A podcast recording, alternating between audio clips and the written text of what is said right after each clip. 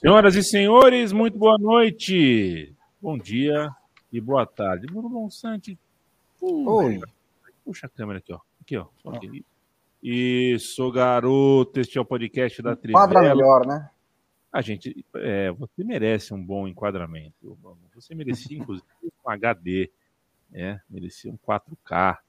É, a gente chega sempre em live e depois pinga no seu tocador de podcast preferido toda segunda e quinta, duas vezes por semana, com o podcast regular e também em semanas de Champions League com o Expresso Trivela, terça e quarta-feira, sempre pingando no canal do, da Trivela, depois no seu tocador de podcast, o time da Trivela conversando na temperatura, na fervura do pós-jogo do, da rodada do campeonato de lá, do outro lado do oceano, o campeonato europeu de clubes. Eu me chamo Leandro Amin, lado de Bruno Bonsante, Felipe Lobo, Leandro Stein, Matias Pinto não está com a gente hoje. É, campeão, né? Campeão, campeão paulista de basquete, Matias Pinto. Parabéns aí. É, você que ama basquetebol, clube de, do coração dele foi campeão paulista de basquete e ele é uma ressaca estranha essa. Não é ressaca de álcool, não, é ressaca de charuto. Matias fumou ah, é? tanto charuto que tá sem voz. Tá falando igual o Francisco Cuoco. Então hoje ele pediu um tempo pra gente. O Bruno Bonsante, você acha que vai acontecer um dia de um time jogar as 38 rodadas de um campeonato com 38 camisas diferentes? Boa noite. Boa noite. É, eu acho que não. Eu acho que é, a, os recursos naturais vão acabar antes de chegar a esse ponto. Mas se eles fossem infindáveis, talvez rolasse isso. É né? uma, uma ação de marketing diferente, né? Ia chamar atenção. A gente provavelmente ia dar matéria, ia fazer um barulho aí. É a única crítica que eu faço editorial à Trivela. Acho que é a única crítica que eu me lembro que eu faço, assim. Sempre que pinga na Trivela, eu falo, ah, Trivela. Quando existe essa repercussão uh, a uma camisa que vai ser lançada daqui oito meses, né? Como essa semana aconteceu com o Barcelona aí. É, esses caras têm que. Mas isso a gente não faz, não. A gente só publica é. a camisa que já é oficial. Que já é oficial, né? Vai ser um dia, é. talvez, quem sabe, vazou. Isso aí, foda-se. Ainda assim tem minha crítica, porque camisa, para mim, olha, o dia que eu comandar a concorrente da Trivela, que vai ser a De Chapa, é, eu não vou escrever sobre nada disso, não vai ter nada disso aí. Quando imagina uma dissidência da Trivela chamada de chapa. Ô Felipe Lobo, deixa eu te contar uma coisa. É, vai, vai, anotando, tá? Você gosta de chá, chamate? Gosto. Gosta? Então faz o seguinte: você deixa a madrugada inteira a garrafa no congelador. Vai acordar, ela vai estar tá congelada, uma pedra de gelo, né? Aí você deixa duas horas ela fora, né? Deixa na pia ali duas horas, ela vai começar a ficar líquida você tira um copo. Tira um copo para ficar um espaço ali, você vê que tem aquele cubão de gelo, né? Fica um gelo ali no meio. Passa um tempo, você tira o outro copo e o que sobrou, o espaço que tem na, na, na garrafa, você chacoalha. Chacoalha muito. Aperta e depois chacoalha. E aí o gelo se mistura com o líquido que, que tem. E aí você toma. É, é, é a coisa mais refrescante que você tem para tomar. É a coisa de louco. Eu estou fazendo isso todo dia. Estou uh, muito feliz com essa minha descoberta. Boa noite. Boa noite. É que não tá uma boa pedida para São Paulo, não, viu? Porque tá ah, meio é, frio é, em São Paulo. É tá frio aí, né? É, esse, essas mudanças climáticas que nós estamos causando no planeta tá fazendo que o inverno tenha sido deslocado. Tô me sentindo em Londres, né? Porque Londres deve estar tá meio frio assim também. E agora tá frio, agora em pleno 21 de outubro, estamos num inverno primaveril. Sei lá é. como chama isso. Semana é, que vem dou um pulo em São Paulo e já nem lembro mais o que é esse tal de frio que vocês estão Põe blusa, hein? Põe blusa. É, eu não consigo lembrar direito o que, que é isso, mas é, de toda forma, estava falando agora há pouco com o Rodrigo Borges, a quem manda um beijo, e eu disse a ele que acho que o mundo, é, você falou de aquecimento global, né? É, eu não sei se dura mais 30 anos, não. Desse jeito eu não sei. Leandro Stein, meu camarada, o moço de São José dos Campos, começou a NBA, é, é, o, o, Leandro Stein. É, que tal para você o desempenho? Uh, você viu que o San Antonio Spurs, todo mundo falando que não ia dar em nada, que nada já começou é, ganhando. Mas que tal para você a NBA, você que gosta tanto de basquete? Ih, tá no mudo, hein? Tá no mudo. Tá no mudo. É, eu não acompanhei nada desse início da NBA, no fim das contas, por causa da. Tem as coisas da Trivela também, né? Vi meio por cima os resultados, não, não tenho muita base para comentar em si os jogos, porque acabei não assistindo nada. Mas será mais um ano sofrido para o Chicago Bulls, que é o time que simpatizo graças a Michael Jordan, aquele início dos anos 90, e, bem, não tem muita coisa para falar do Bulls há um bom tempo já, né? Gastou uma grana nessa off-season para reforçar o time. É, eu tô com esperanças, viu? Acho que o Bulls tem. Quer dizer, tem... todo mundo Bulls aqui? Não, eu sou, eu sou Lakers. Ah, perfeito. Começamos é, mal, inclusive. Acho que playoff pelo menos vai dar. Você é o que mesmo, Lobo? Eu sou Bulls. Tá bom. Tudo modinha do Michael Jordan, né? É, não, porque o Lakers é, assim, é totalmente fora da, nada modinha, né? É 100% um time raiz, que é essa é, expressão que as pessoas amam, né? Hoje a gente vai falar de Copa do Brasil, vai falar também um pouquinho de Champions League, vai dar uh, aquele alô da KTO, quer ganhar dinheiro, espera para ver as dicas de Bruno Bonsante, Felipe Lobo. Manda um abraço para Felipe Luiz, para o Caio Arthur, para o Matias Rodrigues, para o Marcelo Luva de Pelica, salve, salve Trivela, o Gabriel Rodrigues, a minha mãe falava, acho que toda mãe fala tapa com luva de pelica, eu não sabia que diabo era a tal da pelica, né? O Rodrigo Maranhão, primeira vez ao vivo, valeu companheiro, pênalti pro Flamengo, vai chamar isso, o lance fosse do contra. Vamos falar de Copa do Brasil daqui a pouquinho. Eu achei pênalti, mas ao mesmo tempo difícil, né? Sem o VAR, talvez não. Sei lá. Rafael Ferreira, boa noite. William Porto, boa noite. Melhor podcast de futebol. Beckham, né, velho? Beckham. Beckham cracaço. Beckham jogou muita bola na vida. Beckham virou volante no Real Madrid, jogando pra cacete também. É, joga demais. O Anderson Ferreira, Diego Santos, Lucas Silva, que não é aquele, mas é o nosso. Boa noite, companheiro. Rodrigo Vasconcelos, Christian Frederico, Júlio Balelo, bastante gente aqui é, conosco e o Rodrigo manda um salve especial aos amigos romanistas, né? Que bela traulitada que a Roma é, tomou hoje. Bruno Cota, Leonardo Vavassori, chegou antes do Leonardo Valvassori. Valeu, companheiro. Avante. Rodrigo Vasconcelos é torcedor do Spurs, aparentemente também, assim como eu. Eu sou Spurs, cara. O time que eu torci acabou. Né? Virou Oklahoma City Thunder. E eu acho que Oklahoma definitivamente não é um lugar que eu tenho vontade, embora o Tiger King, né? Tiger King é de Oklahoma, o que só me fez ficar com menos vontade ainda de conhecer uh, aquela região, embora o Tiger King seja um personagem uh, muito bom para se assistir na televisão. Acho que não tem coisa mais bizarra do que Tiger King. O Felipe Lobo. Oi. A Copa do Brasil teve a sua semifinal disputada vai saber por qual motivo no mesmo horário, né? É. Duas partidas no mesmo horário, a gente fica é, se perguntando. Eu vou te dizer o motivo, né? Você sabe qual é o motivo? Eu não sei. É Complicar é a nossa vida, né? Que... Ah, o motivo é TV, né? Ah, mas não dá para ter. A, Globo fez certa vez o jogo das sete é, então, na aberta eu, também. Eu, eu tô chutando, tá? Dessa vez. Porque, em geral, a Globo não tava fazendo isso. É, mas eu tô chutando que é porque a única razão é, para isso. Porque, por exemplo, aqui em São Paulo, eu até fiquei na dúvida, até quando a gente é, viu a programação, né? E até colocou no site tudo das transmissões. Que bom que passou para São Paulo, né? Porque em 2011, por exemplo, a final da Copa do Brasil não passou para São Paulo porque não tinha times paulistas.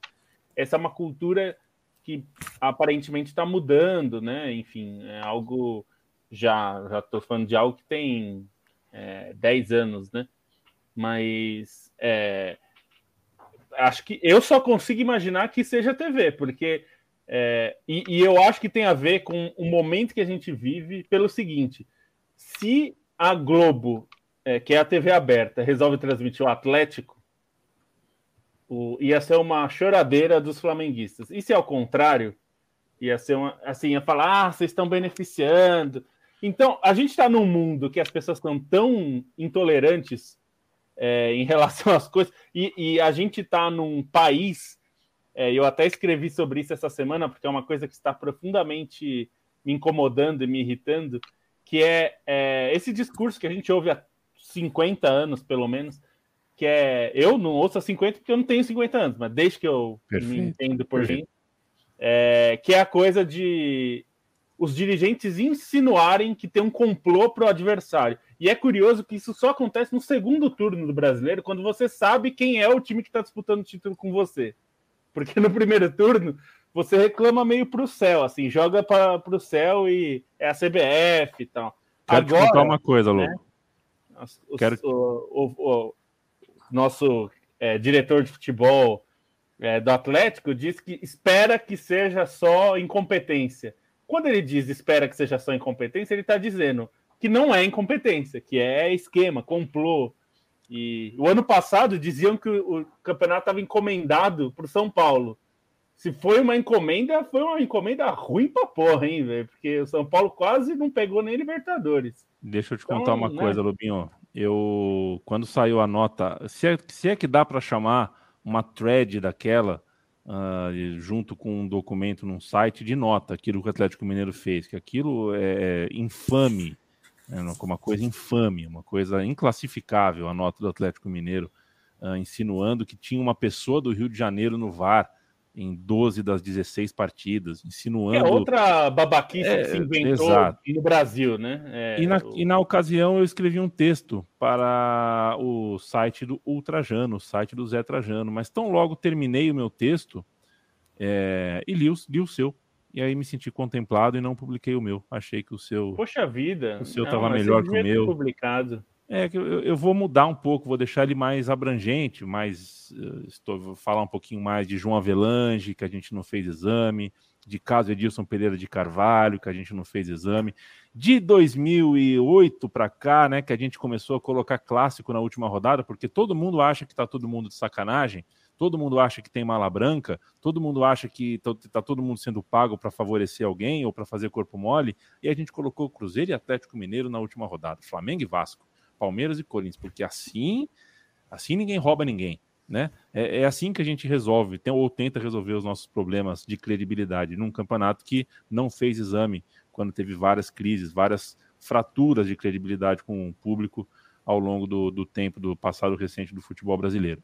É, mas o seu texto uh, me contemplou. Procure no site da Trivela, Felipe Lobo falando sobre isso. Tá todo mundo achando que tá todo mundo de sacanagem. É, então, essa, essa mania de. É, é, eu acho que explica o Brasil, porque a gente adora uma teoria da conspiração e todos os clubes, tá? Todos, todos os clubes grandes, pelo menos, os de maior torcida, adoram achar que tá todo mundo contra eles. Do Flamengo, que é a maior torcida, até qualquer outro aí que está é, na disputa de título a gente vê como os torcedores adoram falar, calou a boca da imprensa, calou né, a CBF. O, o, Atlético, enfim, não é só o Atlético, tá? Eu tô falando do Atlético agora porque soltou essa nota que é totalmente imbecil, burra, tal, como vários outros clubes já fizeram. Desonesta. É, o ano passado era era Flamengo e era já teve Palmeiras, já teve Inter, já teve Corinthians, já teve São Paulo. Todo mundo insinua que tá tudo roubado tá tudo carta marcada, tá todos, todos. O seu time, de você que tá ouvindo, se o seu time tá um, é um dos 12 grandes, seu time fez isso. Se você torce pro, sei lá, o Londrina, é. o Londrina não fez, mas o quem é dos 12 grandes fez. E esse é um problema, né? Porque na hora de resolver, é o que a gente fala de calendário. Todo mundo reclama, mas assim, vamos resolver? Eu não acho que os clubes podem resolver sozinhos, mas eles podem fazer força que eu, você, o Bonsi e o Stein por mais que a gente grite aqui, fale, todo ano, eu já eu falo para o Stein, para o Bonsa, todo ano a gente escreve o mesmo texto, cara, sobre calendário, sobre arbitragem, sobre. E os caras não fazem nada assim. Então a gente pode falar, eles, eles têm mais força, né, para falar. É, tem o... mais força para mudar. Eu vou perguntar para o Bonsa sobre Atlético, não sei antes falar com o Stein sobre uma coisinha, Stein, mas só só, só para não perder essa observação, né? O Atlético Mineiro fez 1 a 0 ontem num lance em que o juiz teve uma ausência, né? O juiz apitou um escanteio que não, que né? não existiu. Considerando que o Atlético Mineiro mandou um documento para a Comebol para tentar anular a semifinal da Libertadores, porque um reserva do Palmeiras entrou em campo um segundo antes da bola entrar no gol do Atlético Mineiro. Uh, será que o Atlético Mineiro vai mandar uma carta para a CBF pedindo para jogar de novo? Porque afinal de contas o apito aconteceu antes da bola entrar, né? É, é nessa pobreza que a gente opera e vai continuar operando por muito tempo. Leandro Stein, uh, aqui entre nós, hein? Edson Vieira. Edson Vieira, você sabe do que eu estou falando, né? Uh, o Edson Vieira, que é, que é o, o, o, o, empresário, aí tem um filho que é youtuber, aquele que tentou entrar no São Bento, né? Aquele que tentou fazer brincadeira, ser um youtuber que ia jogar no São Bento. É, quer fazer ação de marketing com o São José Esporte Clube, pelo menos usa o distintivo correto, né? Pelo menos usa o distintivo do time de verdade. Quebra essa aí, pra gente. Aí você olha no, nos comentários dos posts do São José falando contrate Juninho Manela, não sei o que. É o fim da picada, é, é, triste ver, ver o time usado para esses propósitos. Tudo bem que a audiência de Juninho Manela deve ser milhares de vezes maior que a do São José, mas foda-se.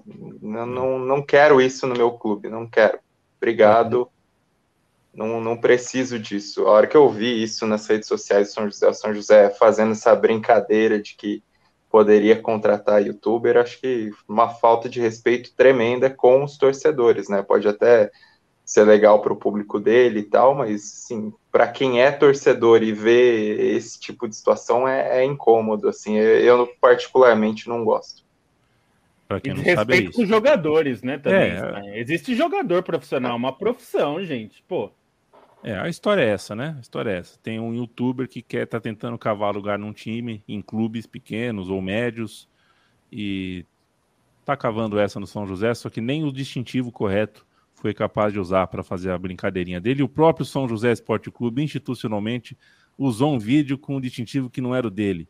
E aí a gente entra num, numa loucura que é realmente tentar entender o tamanho do amadorismo de algumas pessoas que fazem parte dos times grandes também, né? Grandes, pequenos, médios, de todos os times do nosso futebol. Está cada vez mais puxado. Bruno Bonsante, dizia eu que perguntaria hum. para você sobre Atlético Mineiro e Fortaleza. O Atlético fez 4 a 0 fez um puta de um jogo é, encaixou o jogo do Atlético, Fortaleza, uma formação, né, a formação que a gente conhece, mas a zaga deformada, né? Continuou com o trio de zaga, mas um era lateral, o outro era volante. É, Benevenuto tá, né, sem o Benevenuto já você já perde muita força ali, é, mas não viu a cor da bola, né? Foi um vareio.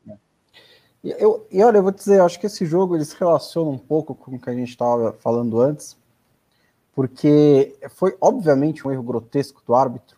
É, eu acho que foi muito, né? Foi o que eu falei, acho que foi um lapso mental ali, eu não sei o que ele estava pensando. Ele, ele foi enganado pelo golpe de vista, achou que a bola ia para fora, teve tanta certeza que virou, não sei o que aconteceu. Mas os, jogadores de Fortaleza ficaram muito, muito, muito irritados com esse lance. É como se é, eles, dentro dessa cultura de reclamar da arbitragem o tempo inteiro. E é um lance que, assim, é um erro grotesco, mas eu não acho que tenha feito diferença na, no resultado do lance. Né? O Guilherme Arana chuta, ele chuta antes da, do apito, então, a partir do momento em que ele chuta, tudo já está colocado em ação, né? E, a, e eu, eu acho que o goleiro não ia conseguir pegar. Assim, eles têm razão de reclamar? Eles têm. Só que eles ficaram tão bravos e, e eles próprios admitiram que eles perderam a concentração. E aí o que aconteceu foi que o Atlético Mineiro subiu em cima disso é, e fez uma atuação muito boa, uma atuação muito eficiente é, nos dois lados do gramado, defendeu muito bem, o Fortaleza não fez quase nada no, no ataque, e o Atlético Mineiro construiu bem os seus gols, né? Além do gol do Arana, um golaço fora da área, é o terceiro gol, gol marcado pelo Hulk também é muito bonito. É, e, e, e, no, e, depois no segundo tempo também teve mais chances. O Keno quase faz uma, um, um gol no contra-ataque. Assim, houve boas oportunidades para o Atlético Mineiro até ganhar por mais. E, mas eu acho que é, ele, os jogadores do Fortaleza já estavam com a desculpa pronta quando o jogo acabou. E eu não, não, eu não, não sei se eu concordo que o erro do árbitro, de novo, enorme, incontestável, tenha tido uma influência desse tamanho para desconcentrar todos os jogadores do Fortaleza. Mas foi o que acabou acontecendo, foi o que eu acabei né, identificando ali também, os próprios jogadores do Fortaleza disseram. É, foi uma demonstração, tirando esse contexto, né, uma demonstração de força enorme do Atlético Mineiro, que agora está muito próximo da final da Copa do Brasil, de sua terceira final de Copa do Brasil, e ainda líder do Campeonato Brasileiro. Então é perfeitamente plausível que o Atlético termine a temporada com dois títulos. É difícil, tudo mais, mas é, é plausível, né? Uma, uma famosa dobradinha. É, e eu acho que o, o Fortaleza, assim, é, tem a lamentar pela maneira como não, não levou nem né, um resultado mais próximo para o segundo jogo. É, ainda vai fazer esse segundo jogo, vai saber com que condições, vai poupar, se não vai, mas não tira nada da temporada maravilhosa do Fortaleza e do trabalho excepcional do Vojivoda. Acho que ainda é o grande trabalho do ano no futebol brasileiro, ainda é um, a sensação do Campeonato Brasileiro, mas teve um jogo em que deu tudo errado. É, é o, o... Eu ia te perguntar tem... se acabou, Lobo. Se acabou. Ah, acabou, acabou. É, acho que é é, é, possível, mas é improvável, né? É, acho que os próprios torcedores do Fortaleza sabem disso. É...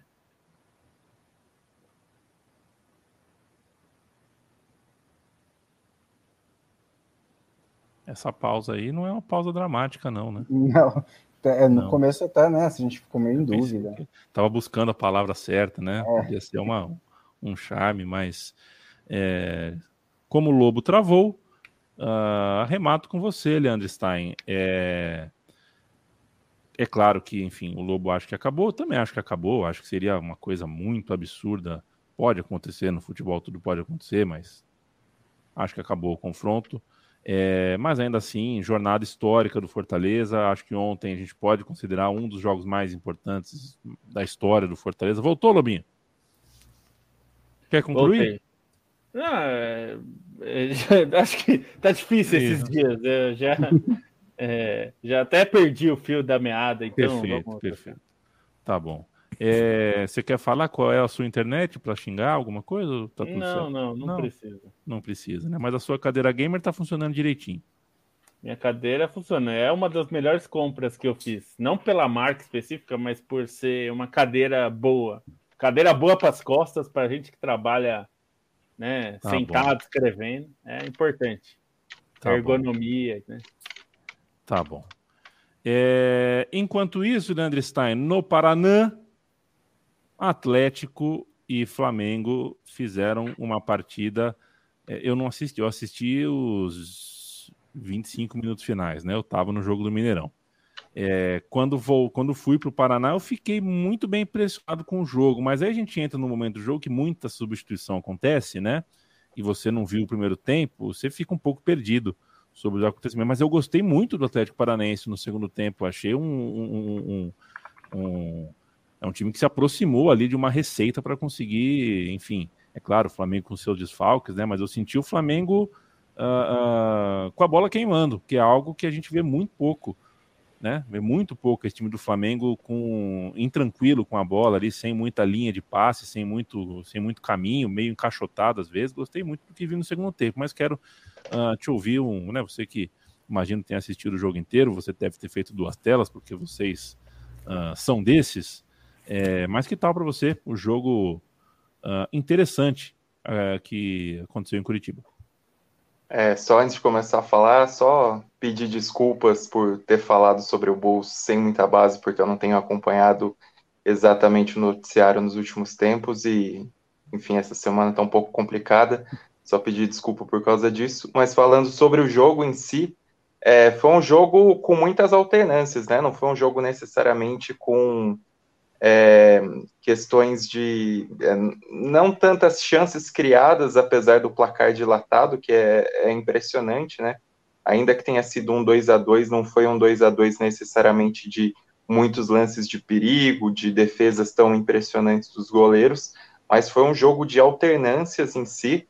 O Flamengo deu sorte no lance do, do primeiro gol, né? Um, uma bola rebatida ali que acabou sobrando para o Thiago Maia e nesse momento do jogo é, aproveitou, cresceu, conseguiu é, sufocar o Atlético Paranaense, principalmente pelas dificuldades que o Atlético Paranaense encontrava ali no meio-campo, meio-campo é, desfalcado, sem jogadores importantes. O Flamengo teve um domínio nesse momento, mas não necessariamente criou tantas chances de gol. O Santos até fez duas defesas ali, mas nada tão difícil. É, e o Atlético Paranaense, acho que a maneira como ele cresceu do fim do primeiro tempo para o segundo tempo foi algo é, assim muito importante no desenho do jogo, porque o Atlético, acho que a maneira como ele mordeu, como ele marcou o Flamengo forte, mas muitas vezes foi inteligente em recuar um pouco mais, não dar tanto espaço para o Flamengo. E aí o Flamengo com a bola era um time pouquíssimo criativo, com é, parcos recursos ali, sentia também é, desfalques importantes na criação ali, principalmente de, de Arrascaeta, de Bruno Henrique, e foi um Flamengo um tanto quanto limitado nesse papel da criação. Acho que a postura do Atlético Paranaense foi determinante para essa virada, para construir essa virada, uma virada com méritos.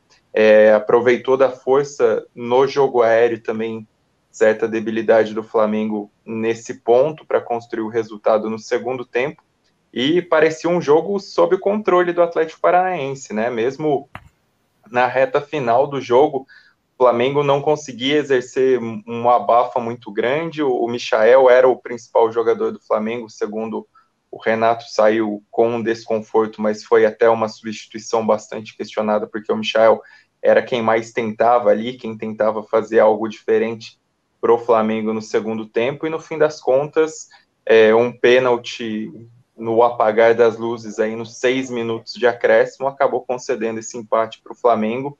É, enfim, uma marcação que muita gente considera compreensível. Eu não sei se eu marcaria assim, acho que num lance, se não existisse o VAR, não sei se era um lance é, que seria revisado, e falo isso como flamenguista, não, não sei se se marcaria esse pênalti se fosse se estivesse na posição do árbitro, mas foi um empate é, muito bom para o Flamengo, né? Assim, até deixando de lado o histórico do Flamengo no Paraná, que costuma, costumava ser uma coisa bastante difícil para o clube.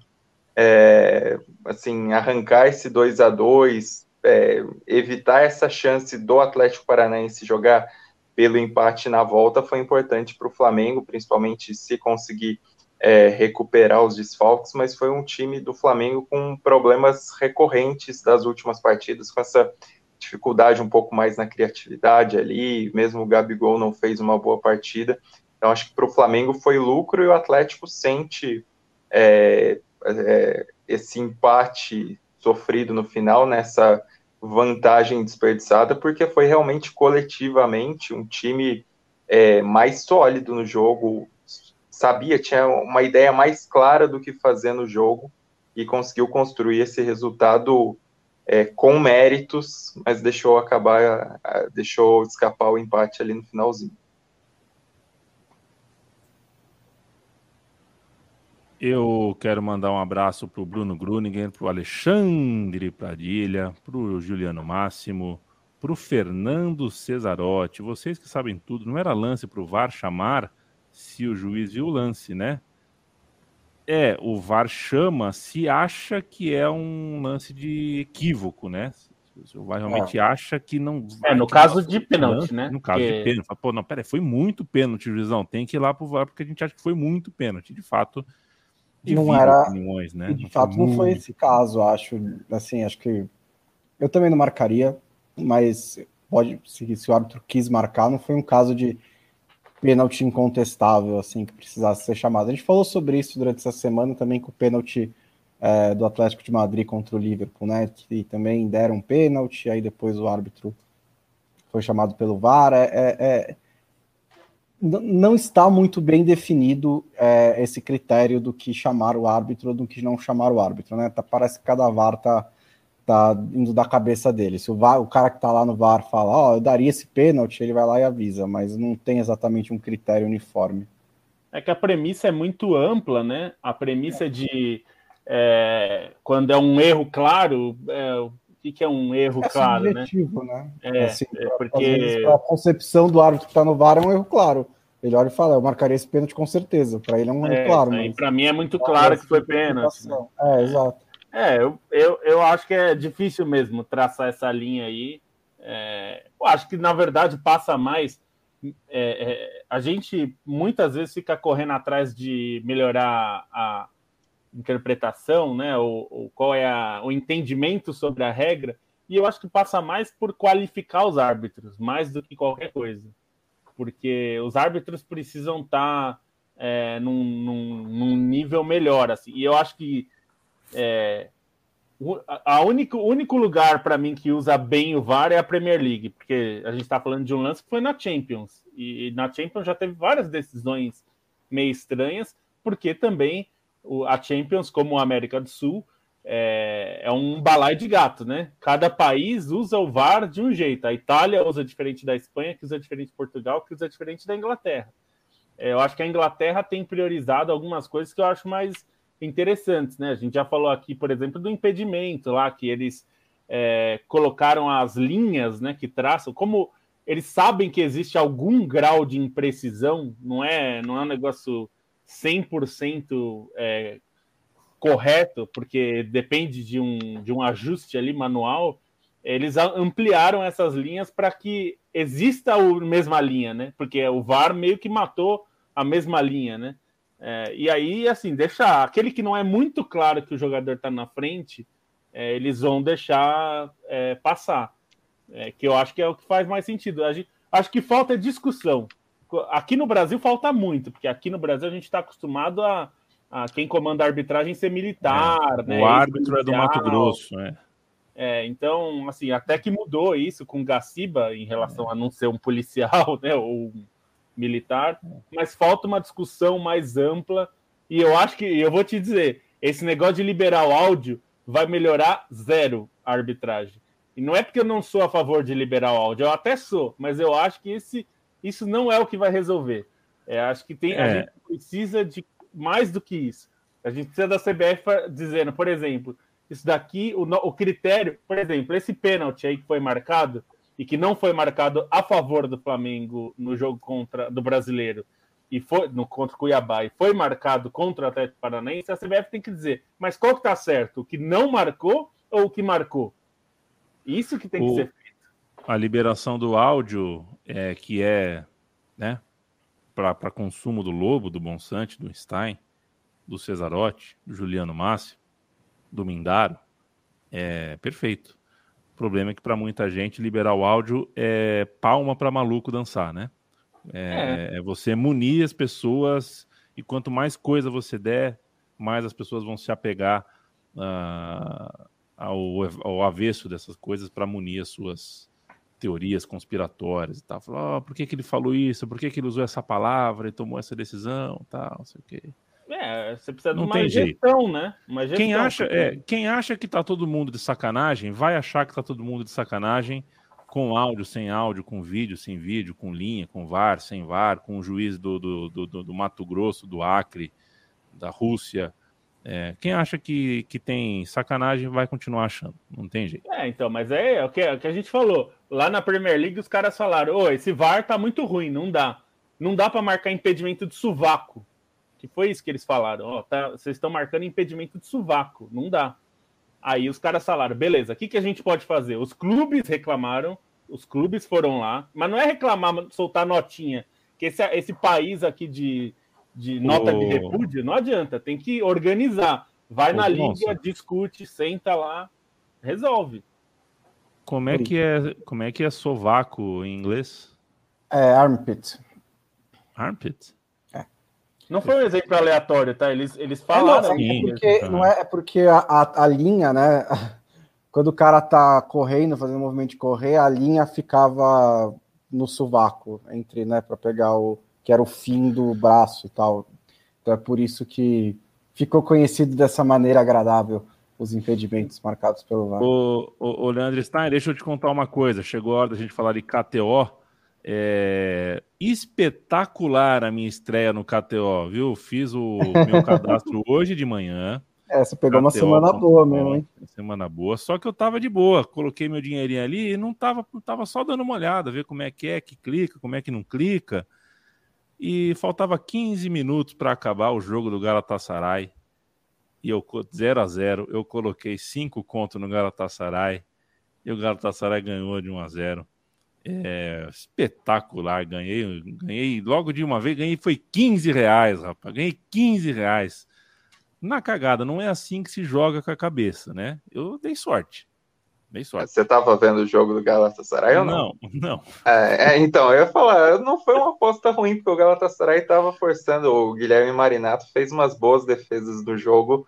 Não, o, o momento do jogo era do Galatasaray, não foi uma aposta ruim, não. Pô, tá vendo? Deus me ajudou. É, Mas, tem um amigo é... que vocês conhecem, o Guilherme Pinheiro, que ele faz isso. Ele, tá, ele assiste jogos e fica, ele vai apostando no tempo real, assim, putz, esse time tá massacrando, eu vou apostar que vai sair o gol. Ele fica, mas é apostas é, não, que uma não, boa não estratégia. vão né? render. É que Pois são é.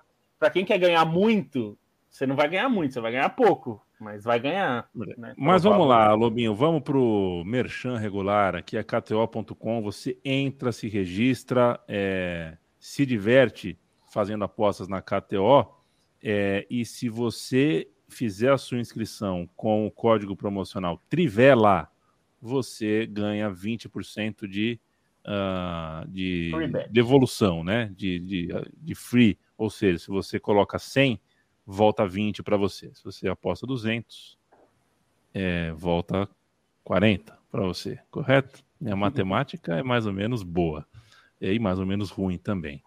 É, e com a KTO você tem o suporte em português a qualquer momento, pelas redes sociais, pelo próprio site. É uma turma, é um time muito entrosado e muito disponível.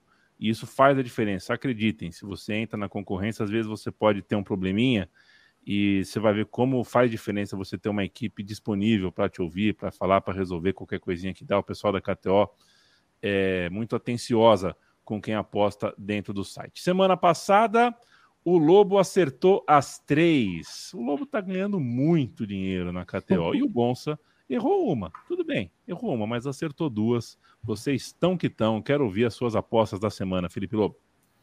Bom, vamos lá. É, dessa semana temos clássicos, né? Então eu fiz temático de clássicos. É, Barça e Real Madrid jogam neste domingo. E eu tenho uma aposta aqui que é interessante, que é- o jogo é no Camp Nou. É, e ah, tem um empate devolve a aposta. É, para o Barcelona, é a favor do Barcelona, mas se é, empatar o jogo, ninguém ganha. Você não perde e a casa também não perde. Então é 1,96. Acho interessante essa cotação. Você ganha se o Barcelona ganhar. Mas se o Barcelona empatar, ninguém ganha nada. E se o Real Madrid ganhar, aí você perdeu a aposta. É, eu achei boa essa, essa cotação, 1,96. É porque o Barcelona tá muito ruim, né? Mas enfim, não que o Real esteja grande coisa. Internacional e Juventus jogam também no domingo. E, e uma das coisas que a Juventus faz com o Alegre é não tomar gol.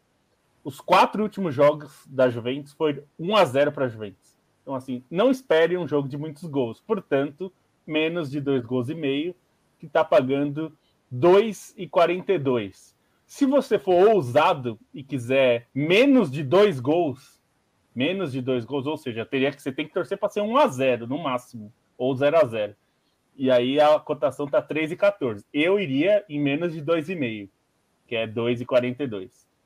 E Olympique de Marseille e PSG, outro clássico, no domingo também. E aqui eu vou uma bem simples. Ambos marcam 1,58 a cotação. É, o PSG costuma tomar gols, não é um time muito forte defensivamente. E o é, Marseille é um time ofensivo, é, pelo menos um gol deve fazer. Então, 1,58 aí para ambos marcam. Bruno Bonsante. Bom, é, eu vou pegar um under também é, na Espanha, é, Atlético de, de Bilbao e Vila Real. Eu acho que esse é um, é um joguinho um pouquinho mais travado. O Vila Real também não está voando nessa temporada. O Atlético de Bilbao faz alguns jogos com under e tá a 1,61. Acho que esse é um encontro que vai ser um pouco menos pródigo de gols. É, o Everton vai jogar contra o Watford em casa e vai e tá pagando é, 1,68, que eu acho meio alto. O Watford não é um, é um dos piores times da Premier League nesse momento. É, o Everton mostrou certa consistência com o Rafa Benítez no começo de temporada, embora venha de derrota para o West Ham, mas os jogos mais tranquilos ele acabou ganhando e acho que é um jogo em casa para o Everton ganhar. E em outro clássico, Manchester United e Liverpool, eu sugiro o over 2,5, porque a apresentação da defesa do Manchester United que eu vi no fim de semana e a apresentação da, do ataque do Liverpool, eu acho que vai ser uma combinação um pouquinho complicada. A defesa do Liverpool também não está aquelas coisas, e o Manchester United tem um atacante muito bom, que eu esqueci o nome agora, mas ele faz gol quase todo o jogo. E vai pegar essa defesa do Manchester do Liverpool, que não está maravilhosa. E acho que é um jogo para sair bastante gol é, a cotação é 1,60. Então a vitória do Everton a 1,68, under 2,5 de Atlético Bilbao e Vila Real a 1,61 e over 2,5 de Manchester United e Liverpool a 1,60. O jogador que você se esqueceu se chama Cristiano Ronaldo, tá bom? Pesquisei ah, é. Aqui. Verdade. É Pesquisei verdade. aqui, parece que é isso aí mesmo. É isso. KTO.com, apostas, futebol, tênis, basquete, vôlei, MMA, vôlei de praia, boxe, e esportes, tênis de mesa, ciclismo, beisebol, é, esporte a motor, hóquei no gelo, esqui, badminton, triatlo, cross country, golfe, sinuca, rugby, tem de tudo, inclusive a malandrinha. Esse eu não vou contar o que é. Você entra no KTO.com e procure o que é o módulo é legal, de aposta. É que é um módulo bem legal. É, o Ferencváros jogou hoje e eu não apostei no Ferencváros porque achei que já ganhei o suficiente por hoje. Ô, Leandro Stein, o negócio é o seguinte, passando a com, passando a régua aqui, né? Quem assiste o Expresso Trivela já acompanhou vocês aí nesse pós-rodada de Champions League, foi semana de Champions League, também de Europa League mas eu acho que quando termina o turno, né, dá para a gente dar uma olhada aí sobre, pô, quem foi, uh, quem que, né, entregou que a gente uh, acima do que a gente estava esperando. Eu, eu, posso citar, pô, a Juventus ganhou três jogos, né, ganhou até do atual campeão, não é pouca coisa, tá com nove pontos. Aí você viu o Leipzig, pô, lanterna, Sheriff, opa, na zona de classificação, nada mal, grande surpresa. É, mas vai vendo aqui ali, né? Ajax com nove pontos, você tem o Salah, tudo que ele está fazendo com o Liverpool. É, terminou o turno da Champions League, Stein. Que tal? Mudo. Por essa rodada e pegando os times com 100% de aproveitamento, eu acho que o Ajax merece é, aplausos não só, enfim, por ter nove pontos, mas pela maneira como ele vem se apresentando, né? Acho que esse jogo contra o Borussia Dortmund foi muito impactante pela maneira como o Borussia Dortmund tomou o baque, não conseguiu se recuperar. Foi uma atuação muito é, impressionante mesmo do Ajax, porque dava, principalmente no primeiro tempo ali, algumas chances perdidas. É, poderia ter sido um resultado mais, mais elástico, até ainda que tenha sido um 4 a 0 Acho que o Ajax merece esse elogio e também não só pelo futebol que vem apresentando, mas até em comparação com as últimas edições de Champions, né? Que foi um time que vinha badalado depois daquela campanha até as semifinais em 2019, mas ficou devendo, é, acabou desperdiçando pontos, principalmente em casa, em confrontos diretos, no momento decisivo, e agora o Ajax não, não dá margem a esse erro, né? Acho que um time perdeu jogadores importantes nos últimos anos, depois dessa campanha até a semifinal, perdeu vários dos protagonistas, né? Se a gente for falar Elite, Frank de Jong, uh, o Ziyech, vários jogadores importantes foram embora, mas o Ajax manteve algumas peças, já alguns já mais veteranos daquela equipe, né? Acho que o Tadic merece todo o reconhecimento por ser realmente um cara que chama a responsabilidade, uma liderança técnica e anímica em si, mas também encontrou um, um time mais letal dentro, dentro do, do, do, trabalho do Eric Ten Hag, então a Ajax que, que desses times com 100% eu destacaria, ainda mais um grupo que se previa um tanto quanto equilibrado, um grupo com outras três equipes médias, mas médias que vinham de momentos positivos, né? O Borussia Dortmund não necessariamente, mas é um time com mais recursos, Sporting Besiktas vinham dos títulos nacionais. Acho que outro destaque meio óbvio é o Bayern de Munique, que tem nove pontos, tem essa, essa impressão de ser um favoritíssimo ao título, São 12 gols marcados em três jogos, nenhum sofrido. E, e é até legal comparar os dois jogos principais do grupo, não tanto contra o Dinamo de Kiev, né, que era foi um 5 a 0 mais um 5 a 0 protocolar, se dá para dizer assim, mas os jogos contra Benfica e Barcelona, porque contra o Barcelona a impressão que ficou é que o Bayern de Munique até tirou o pé do acelerador que poderia ter feito mais. Contra o Benfica, o Bayern de Munique teve dificuldades, dependeu de defesas do Neuer, e assim, acho que não dá para falar que o Benfica é, poderia ter, assim, teria vencido com essas chances, porque o goleiro é a parte fundamental do jogo e o que o Neuer faz de diferença para o Bayern é, é uma enormidade é, em todo esse ciclo, nessa década que o Neuer está por lá, mas também foi um Bayern que, enquanto não marcou o gol, massacrou muito o Benfica, né, obrigou defesas também importantes do Vlaco Dimos, teve gol anulado, dois gols anulados, teve duas bolas na trave, e aí é o time que quando faz o gol deslancha, fica difícil de segurar. Um Bayern que tinha desfalques importantes, inclusive o próprio Nagelsmann que não estava à beira do campo, não tinha Goretzka, não tinha Davis, o Gnabry por opção técnica só entrou no segundo tempo, mas é um time que, assim, pela maneira quando consegue ligar esse turbo e atropela os adversários, é, é algo muito fora, assim, né? Algo muito acima do que se vê nesse cenário europeu, ainda que tenha alguns clubes ali que, por elenco, se coloquem entre, entre os favoritos nesse momento, né? Acho que o Bayern, pelo que vem fazendo, ainda é, se bota um pouquinho acima ali do Liverpool, que também vem uma, de uma campanha impressionante, que vem com o Salah nesse momento, muito provavelmente o melhor do mundo nesse início de temporada, mas acho que nessa questão de impressionar, o Bayern de Munique acaba impressionando mais, ainda que o nível de desafio do Liverpool seja maior e foram jogos mais difíceis. Acho que a vitória sobre o Atlético de Madrid foi a grande vitória dessa rodada pelo nível do jogo, pela dificuldade, pela maneira como foi lá e cá. É bom, o Stein pegou destaques positivos, eu vou fazer alguns um pouco mais negativos, né? Começando pelo Paris Saint-Germain, que tipo tem sete pontos e tá ali na liderança do grupo, mas não fez um jogo bom até agora, né? De, Falta de Elan, né? Oi? Falta Elan. Falta um pouquinho de Elan para o Paris Saint-Germain.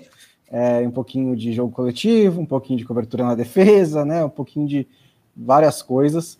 É, vai se classificar. Não, não, acho que isso está em dúvida. Depois do empate contra o, contra o Brugge na primeira rodada, poderia até imaginar, mas é, precisa jogar um pouco mais. É, o Milan termina os três primeiros jogos sem pontos, mas minha decepção com o Milan não é tão grande assim, porque fez jogos bons contra os principais clubes do grupo, né? Jogou bem contra o Liverpool, jogou bem contra o Atlético de Madrid, que inclusive teve um expulso, precisou se defender com um a menos durante muito tempo. É, mas era o jogo contra o Porto era o jogo que tinha que se impor, né? Para ter alguma chance de se classificar, precisava fazer os seis pontos contra o Porto e aconteceu exatamente o contrário. O Porto foi o time mais o time superior ao longo do jogo inteiro, ganhou por 1 a 0, poderia até ter ganhado por mais. O Milan muito desfalcado, produziu muito pouco. E aí realmente a situação fica complicada, até mesmo pensando em Liga Europa, que agora está com zero pontos e o Porto está com quatro. No grupo do Ajax, o Borussia Dortmund é uma decepção pela maneira como foi derrotado, né? Porque é um grupo em que um time que está tantos anos seguidos disputando Champions League, que está é um dos maiores clubes da Alemanha, não só historicamente, mas nessa década, né? É o segundo ao lado do, do, do Bayern de Munique. É, era um grupo que poderia dominar e vai se complicar agora, vai precisar torcer para um tropeço do Ajax para tentar ser o primeiro colocado. A Inter de Milão se recuperou, né, vencendo o Sheriff, que foi também uma das surpresas desse primeiro turno, é, mas talvez esteja virando abóbora, mas a Inter conseguiu uma vitória muito importante também. O Barcelona fez um jogo ruim contra o Dinamo de Kiev, mas ganhou por 1 a 0. Foi um jogo seguro, né? Foi exatamente ruim, foi mais seguro, mais é, ali com medo, mas conseguiu a vitória. E agora, apesar das duas derrotas pesadas nas primeiras rodadas, se ganhar os próximos dois jogos contra o Dinamo de Kiev fora e contra o Benfica no Camp se classifica. É, mas não tem sido também uma apresentação fantástica do Barcelona na Champions League. E para completar, o Manchester United está num caos enorme, assim, coletivamente é um caos o time do Manchester United. Os dois últimos jogos foram com o mesmo roteiro, Vila Real e esse último contra a Atalanta, um péssimo primeiro tempo. O Manchester United faz algumas alterações no intervalo, no começo do segundo tempo, melhora no segundo tempo, mas muito mais em questão de individual, em questão de postura. É um time que tem muita qualidade do meio para frente, então esses caras eles vão sempre estar tá criando oportunidades o tempo inteiro. E aí o Cristiano Ronaldo faz um gol no fim e o Manchester United vence. É, mas é um momento de definição para o trabalho do Solskjaer. É, ele precisa tirar o Manchester United dessa onda de oscilação. São acho que seis ou sete jogos em que o Manchester United joga mal, mesmo tendo ganhado alguns deles, mas joga mal. Foi eliminado da Copa da Liga pelo West Ham, apanhou do Young Boys. Na Champions League, essas duas vitórias vieram um futebol muito ruim. E tem o Liverpool no fim de semana. E depois tem uma sequência que continua difícil também. Então é para ligar o sinal de alerta. Bom, eu vou perguntar para o Lobo sobre o Vinícius Júnior, mas antes de fazer uma pensada, você falou do Manchester United, né? Eu li você falar sobre isso a partir de um dado estatístico que uhum. foi a da The Athletics, né? Que, qual é o nome daquela revista? The né? Athletic. É. The Athletic, né? Revista que virtual. O, é, que o Cristiano Ronaldo é da Premier League o jogador que menos pressiona, né? O atacante. O atacante que menos pressiona a zaga rival tal. E primeiro me deu uma epifania, foi a primeira vez que eu senti que o tempo passou também para o Cristiano Ronaldo, né? Você fala, pô, afinal de contas é um veterano, por mais que ele pareça sempre ter 20 anos, né? É, muito forte, mas o tempo passa também, não dá para você querer que ele fique uh, brigando por toda a bola. E eu lembrei também de um da, da, única vez que eu vi o Messi do estádio, que eu fui ver Argentina e Paraguai. E é claro que você fica prestando atenção no Messi, e pela TV você já percebe isso, mas é, o Messi não marca, né? É, o lateral do lado onde fica o Messi, na seleção argentina, ele ficava na ponta direita. O lateral esquerdo do, do Paraguai não precisava se preocupar. O Messi não ia correr atrás dele. A bola com o Paraguai, o lateral esquerdo podia aparecer para receber numa boa. Sua conta em risco, né? Porque se perdesse a bola, tomava nas costas para o Messi. Ninguém quer, ninguém é louco também de uh, usar as costas do Messi. Mas esses jogadores, você tem que achar uma solução. Acho que o futebol é manejo mesmo, né? O experiente, é. o mais jovem, o que tem mais explosão, o que tem menos. É, o, termo, o termo analítico né, que usam é que é, é, um jogo de compensações, né? Então, se você tiver um centroavante que te faz um gol pro jogo, mas não marca, você precisa encontrar a compensação para o trabalho defensivo nas outras posições. Da mesma maneira, por exemplo, que se você tem um atacante como Gabriel Jesus, que marca muito, mas tem certa dificuldade de fazer gol, você precisa encontrar os gols em outros lugares. O Guardiola faz isso com muita qualidade. E aí é curioso também porque nesse momento, tanto o Paris Saint-Germain quanto o Manchester United tem esse mesmo dilema, né? Que é eu tenho esses dois craques, eles estão numa fase da carreira avançada em que eles não funcionam mais dentro de um esquema de pressão o tempo inteiro, eles não conseguem exercer essa pressão. Como que eu vou armar esse time? E da mesma maneira também, lógico, com características diferentes, particularidades diferentes, é, o elenco em torno desses craques não está montado para fazer essa compensação. Então, é, é um, um quebra-cabeça difícil, uma equação difícil de solucionar, porque o Messi vai ter do lado dele o Neymar e o Mbappé, que não são, não é, nenhum deles é o Roberto Firmino. E o Manchester United também tem ao lado, em volta do Cristiano Ronaldo, jogadores muito ofensivos que também não são excepcionais em pressão, embora possam fazer isso de vez em quando. Então, e o Pochettino é o melhor técnico do que o Solskjaer, e ele também não está conseguindo resolver. O Felipe Lobo, o negócio é o seguinte: Vinícius Júnior, ele tem hoje 21 anos, 3 meses e 8 dias. Acho que é isso. 21 anos, 3 meses e 9 dias, tá? 21 anos e pouco. É... Com essa idade, o Neymar ainda uh, enchia os olhos do futebol brasileiro, né? Ganhava Libertadores aqui com o Santos, fazia o diabo. Ficou bastante o Neymar antes de ir para a Europa. É, o Neymar era uma certeza desde os 15, ou até menos, né? As pessoas tinham certeza, né? Quem, quem já tinha visto, trabalhado na base, tinha certeza que o cara ia virar. O Real Madrid contratou uma certeza, na minha concepção. Acho que a chance do Vinícius Júnior, como dizem os jovens, né? Flopar dar errado, não ser esse jogador todo, era muito pequeno. O Vinícius Júnior, evidentemente, era uma certeza de um grande jogador. É claro, uma coisa é você olhar o Pedrinho no Corinthians, por exemplo, e falar, pô, esse cara pode ser um jogador do nível do Rodrigo, que está no Real Madrid também. Em algum momento você pensa, o Pedrinho não é o Vinícius Júnior, é um jogador é, nunca, mostrou, nunca encantou uh, uh, uh, tanto quanto. Estou é, dando um exemplo de jogador contemporâneo que também apareceu e vai para a Europa. Tudo mais que o Real Madrid ah, sabia desde o começo que teria a hora certa. O Vinícius Júnior hoje é destaque do time, soube esperar, passou aquela etapa chata jogando no time B do Real Madrid. É, e hoje é importante. Eu confesso que não assisti é, nenhum dos três jogos do Real Madrid na Champions League, mas queria te ouvir um pouco sobre é, tirando essa, é, é, essa perfumaria, toda não é perfumaria, né? Tirando essa, esse debate sobre cada vez que ele faz um gol, sempre tem alguém que grita aí, quem falava que ele não ia ser nada, aí quando ele erra uma jogada, oh, tá vendo, por isso que não tá na seleção ainda, tal. É, mas do ponto de vista do jogo, do Real Madrid ali, é, é que tal, né? Que tal o Vinícius Júnior para esse Real Madrid no bola e campo, do ponto de vista da contribuição tática, da contribuição coletiva? Uh, da maturidade para tomada de decisão individual e tudo mais? Ah, ele, ele tá muito bem, ele virou, acho que o principal parceiro do Benzema, que é o craque do time. E acho que isso não é pouca coisa, né? É, considerando que é, o Vinícius realmente chegou muito jovem, muito verde ainda, né? Ainda muito longe de ser um jogador é, pronto para o Real Madrid mas o Real Madrid sabia disso, assim como sabia em relação ao Rodrigo também. É, então acho que esse é o grande ponto, assim.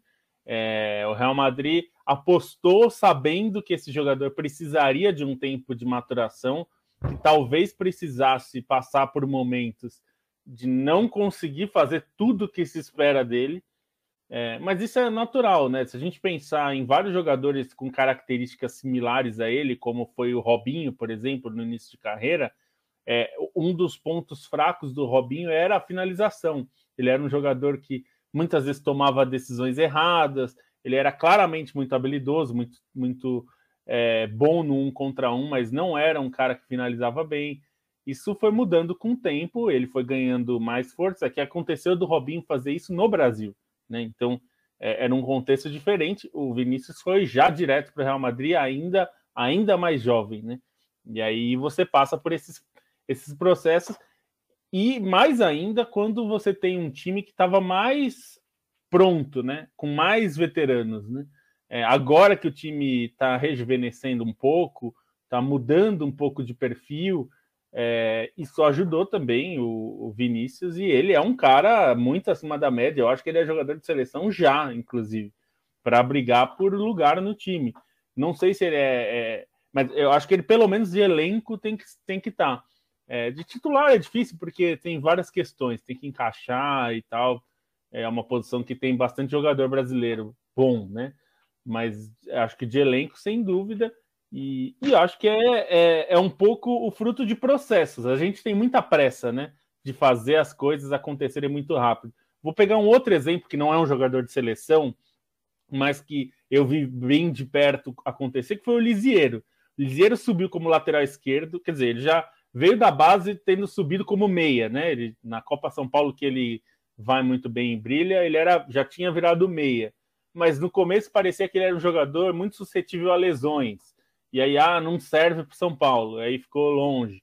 E aí, enfim, é só que ele era jovem, né? Isso é normal, assim, ele vai se adaptando, vai amadurecendo. Isso acontece em todos os, em todos os jovens, né? É, eu acho que se a gente pegar o Gabriel Jesus de hoje, ele não é o mesmo jogador que começou a aparecer no Palmeiras, né? Ah, os jogadores vão mudando, vão evoluindo, vão conseguindo a, a angariar mais recursos, né? E até para pegar o Cristiano Ronaldo, o jogador que o Bolsa esqueceu o nome aí, né? É que ele não é muito conhecido, né? Mas é que tá no, lá no começo, agora, né?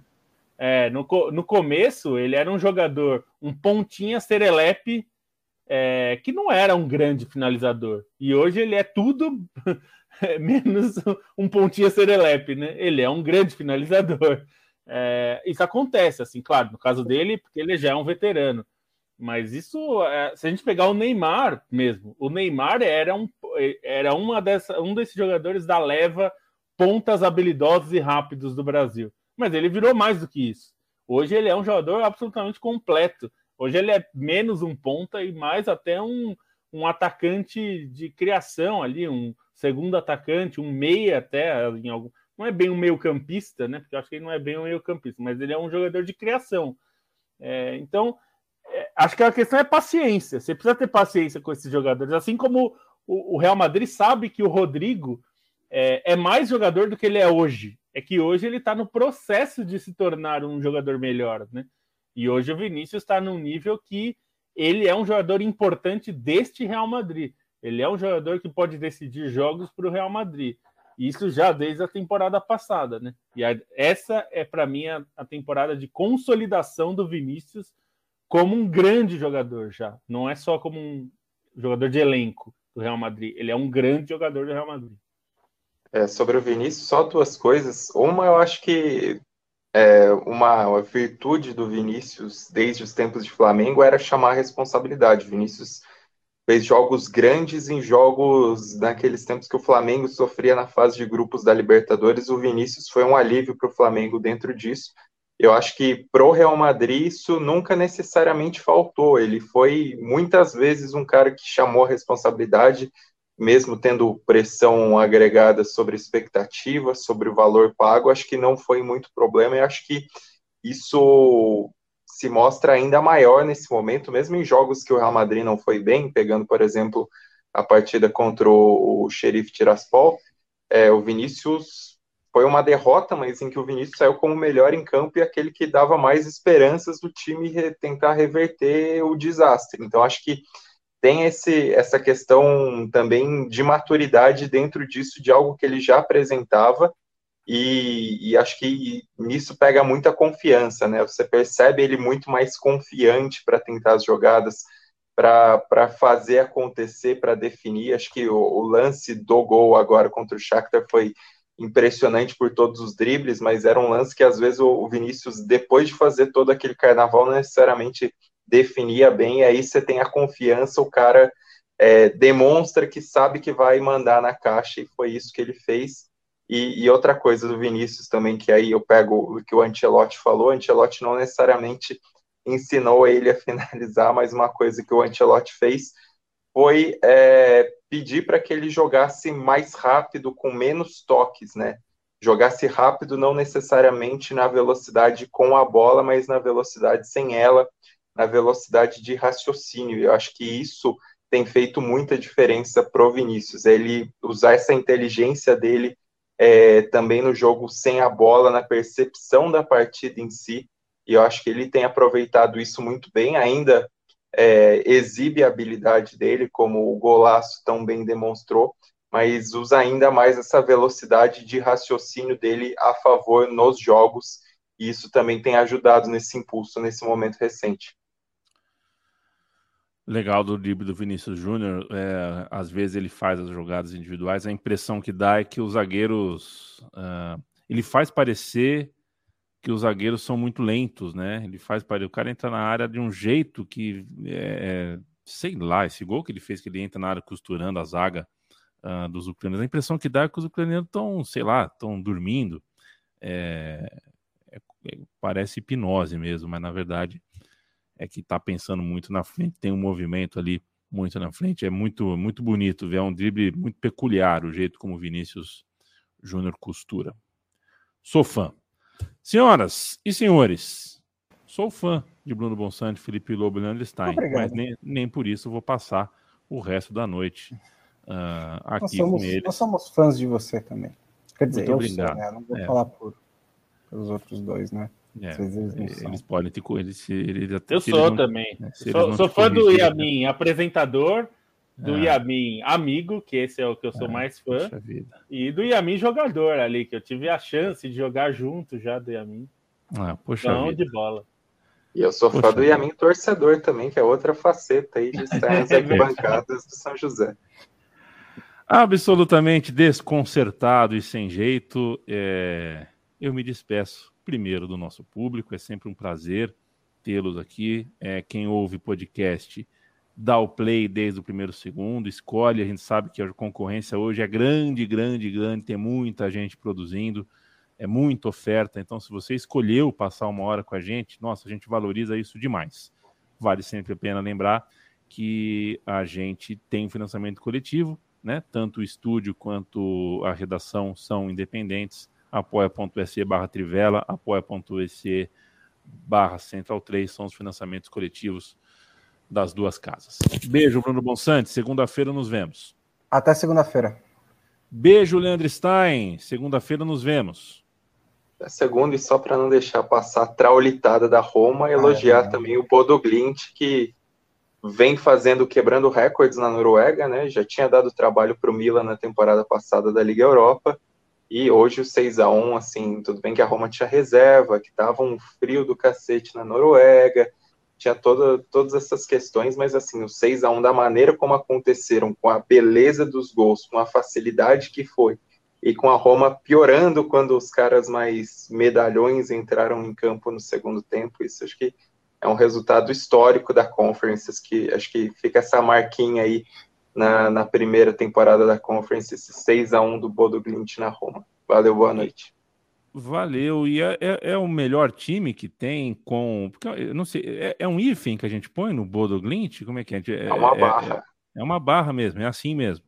É uma cidade, se não me engano, a outra palavra é um termo local para relâmpago. Se não me engano, é ah, isso. Perfeito. perfeito. Você sabe, né, Felipe Lobo, que Spa e Francorchamps são cidades diferentes, né? São. Pois é, mas elas são separadas por um hífen, não por uma barra. Um mas é, nesse caso é só por causa do, do autódromo, né? É. é, é só pra... Eu acho, Porque eu não sei. ali é as cidades são pequenas, né? É. é. na Alemanha tem circuito na Alemanha também, que tem, está em dois municípios, né? Que ele ultrapassa o limite de um município. É...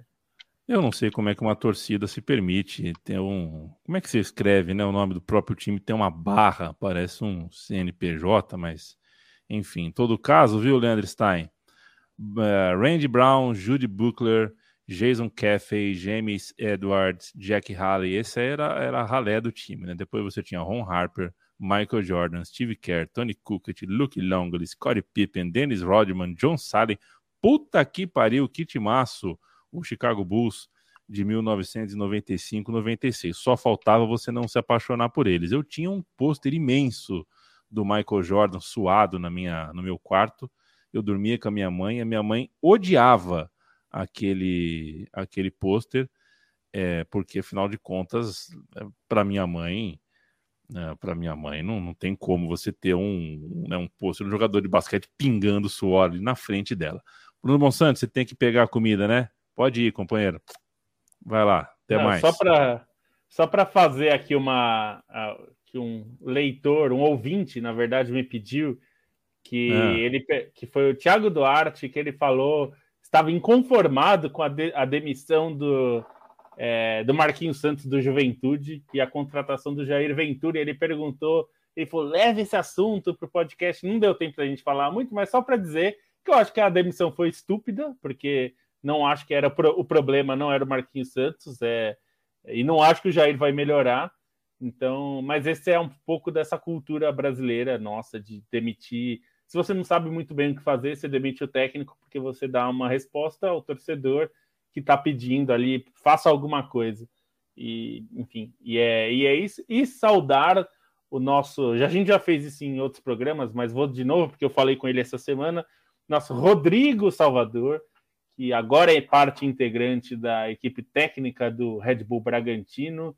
É, ele veio me veio até falar comigo de forma ele estava um pouco é, tímido, assim, de falar, poxa, não vou poder continuar com a coluna. Eu até perguntei no clube se podia, mas havia um conflito. Tá? Falei, não, mas eu já imaginava e desejo muita sorte a ele, desejo aqui publicamente, porque o Rodrigo é um cara, nosso El, né? É até estranho chamar de Rodrigo. O El é, é um cara muito bom no que faz e é bom ver que tem clubes brasileiros investindo em gente qualificada, gente que estuda o jogo, gente que quer transformar o futebol em algo melhor, mas e dar mais elementos para o clube se informar e tomar decisões. Então, deixo também meu abraço até segunda-feira. Tá no mudo? Opa, perfeito, Lobo. Um beijo, um abraço. Até segunda-feira. Visite nossas cozinhas, central3.com.br, trivela.com.br. Segunda-feira estamos de volta com mais um pouquinho de podcast. Marcos?